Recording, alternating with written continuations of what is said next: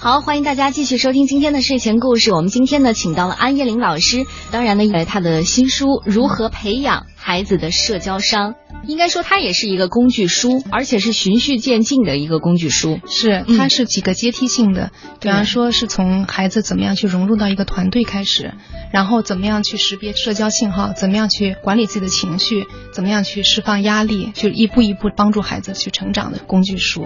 对，而且很有趣哈，因为我是用一个晚上就把它全看完了。我们今天马上进入这个话题，社交商。因为现在呢已经开学一星期了，很多爸爸妈妈会面临一个问题，就是我们的孩子可能进入小学，嗯，这是一个新的环境，对。再或者呢，可能他升一级之后也会有新的同学到来，嗯，或者呢他又转学，就各种可能，嗯。不管怎么样，孩子要进入一个新的团体的时候，对，我们该怎么办？其实是每个孩子都会遇到的一个情况。嗯，那对于一年级的孩子，或者是比方说初一或者高一，整个相对来说好一点，因为大家都是个全新的一环境，嗯，对每个人都是一样的。比方说有那种转学的同学来说，其实已经是个团体了。那么你要如何去融进去？这是一个对于孩子社交上的一个特别大考验。很多成年人以后，他就在回忆说，如果我父母顾及到就是对于孩子转学，对于孩子心理的一种变化，可能我会成长的会更好。因为特别性格比较内向的孩子，他对于融入到一个新的团队当中的时候，他有恐惧，有担心。特别是如果这个真形成的这种团队对他来说又能力各方面又比他高的话，那他会更有一种担心。对，所以说如果父母能够在这时候适时的帮助到孩子，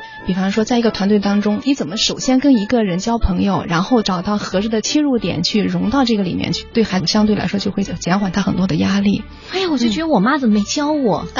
你知道吗？真的，你先跟一个同学交朋友，就这个还是还是不难的。如果我妈当初这样教我的话，我就恐惧感要踢掉很多，因为确实我转学转的还挺频繁的。嗯，是。对，而且这个书里面他也在介绍，就是说先交一个朋友，那么怎么去选择这一个朋友？他有很多具体的方法，比方说这个团队里面，你们去识别那个比较友好的人。啊啊！怎么来识别？就说比较爱笑的，那爱笑的那个小朋友，他一般来说是比较友好的，对，比较容易接近，比较容易接近。先首先跟他去做朋友，那么跟他做朋友之后，通过一个人做一个切入点，然后融到一个团队当中。那提醒就是说，不要跟这个团队里面孩子王的那个人，不要先跟他有很深的接触，因为通常来说，一个团队当中的一个孩子王，他是比较排外的。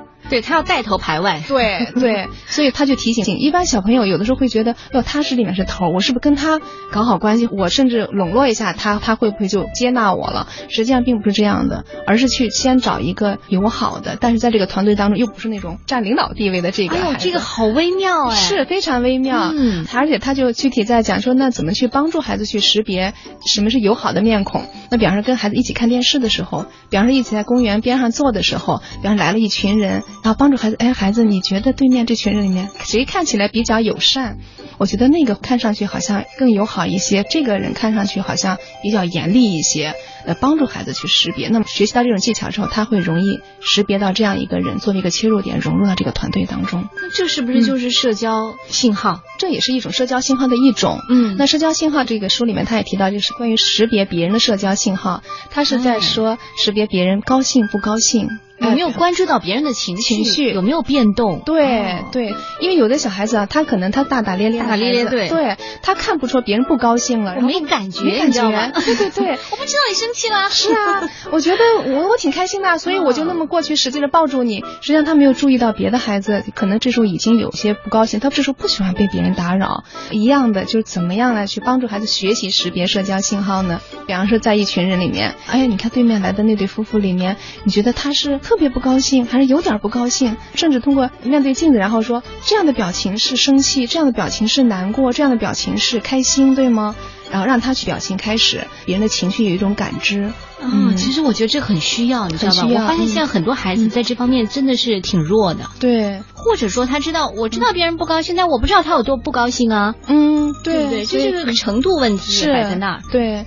但我们通常用很抽象的话来说的话，可能孩子不能特别理解。嗯，那么用具体的人物、具体的这种图像摆在他面前的时候，孩子们会更容易理解一些。嗯，好，我们接下来要说的这个问题哈，就是如果说孩子已经交上朋友了，但是该怎么维系这段感情，这个是很微妙的东西。对，其实这个很难，有的时候会是这样，我们有的时候会需要提醒孩子，嗯，比方说，哎，咱们今天是不是可以找哪个小朋友邀请他到咱们家来维系这种友谊？你是需要付出时间的。对。那么我们正常的一种交往哈，就是哎，上次我们去他们家，这次邀请他来我们家，维持这种互动，这是一种就是维持友谊的方式。那么另外一个就是说，当孩子出现冲突的时候，正面的去面对这个冲突，这也是朋友维系友谊的一种方式。回来以后跟你讲，我今天谁谁谁哪个小朋友跟他不高兴了，发生什么样的事情了？吵架了，哎，吵架了，然后或者他拿了我的什么东西，我特别不开心。嗯，然后这时候其实我们也可以帮助他一起来分析这个事情。那么这个其实更加深了他们的一种友谊。我知道我身边很多家长，哎，别管他们，他们吵完之后明天又会好了。嗯，我觉得这可能是更多的是女孩子方面的，嗯，男孩子方面可能就直接打一架了。嗯，我发现现在就是特别男孩子当中，这个身体碰撞、身体冲突还是挺多的，身体冲突很多。嗯。然后前一阵我帮助一对父母吧，两个男孩子之间的冲突。后来我给他们推荐《社交商》这本书里面去，让他们分别的各自章节重点去阅读。对，那么这两个孩子，一个孩子呢，就是等于说是他喜欢自己特别安静的去玩游戏啊，玩玩具，嗯，这样的。然后另外孩子呢，就属于刚才就是他不太能够懂识别别人的社交信号，他会在另外一个小朋友特安静玩的时候，他会突然过来抱住他，特别高兴。被打扰的这个孩子呢，就会特别生气，然后这时候就用拳头来对解决问题。然后这个被打的孩子其实很无辜，他觉得我那么高兴的去表示友好，结果你还打我。然后这个打人的孩子呢，就觉得那我在很安静的在做事情，我不喜欢被打扰。他们俩在学前班，在一个班里面，两个妈妈呢就过来就说，那我们就分开班吧。就调班调到别的班，然后后来我分别找到他们，我说调班不是说解决解决问题的最根本的办法，这是最后的一个办法。终归实际上面临这些问题，别人打人的孩子，那你到别的班，你可能还要再打，可能就会贴上一个标签，就是说这个孩子就是爱打爱打架。哎，那你被打那孩子，你到另外一个班，你能保证你不挨打吗？我说这个如果不能保证的话，那么这个问题是回避不了的。啊，所以我觉得父母遇到这些问题都不要去回避它。嗯，OK。我不跟你玩，我不跟你玩了。妈妈，我说个笑话行吗？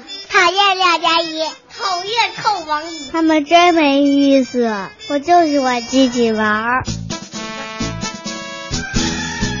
您是否留意过孩子说的这些话？您是否相信大多数孩子的社交技能并非与生俱来？新学期来到，我们学习如何培养孩子的社交商。本期嘉宾安艳玲。育儿专家曾带来畅销书《如何说孩子才会听，怎么听孩子才肯说》。不如交个朋友吧，好吧。我们接下来要继续聊的这个问题哈，就是我们经常说要培养孩子的自尊心。这种西方对于自尊的这种定义，可能跟我们传统意义上自尊定义不太一样，不太一样。我们认为这个孩子自尊心特强，不能说一说就哭，认为这样是一种自尊心很强的孩子。呃，西方教育类书里面他提到的自尊，他更多的在认为说，一个人真正一个高自尊的人，他是对于自己的一种正确的一个认可。我的自尊并不建立在别人对我的认可，别人自己认可我自己认可自己，我自己知道我有什么样长项，我有什么样弱项，我遇到什么事情会高兴，我遇到什么事情会伤心，我对自己有一种比较正确的一个认识认知，对，而低自尊的人会依赖于别人。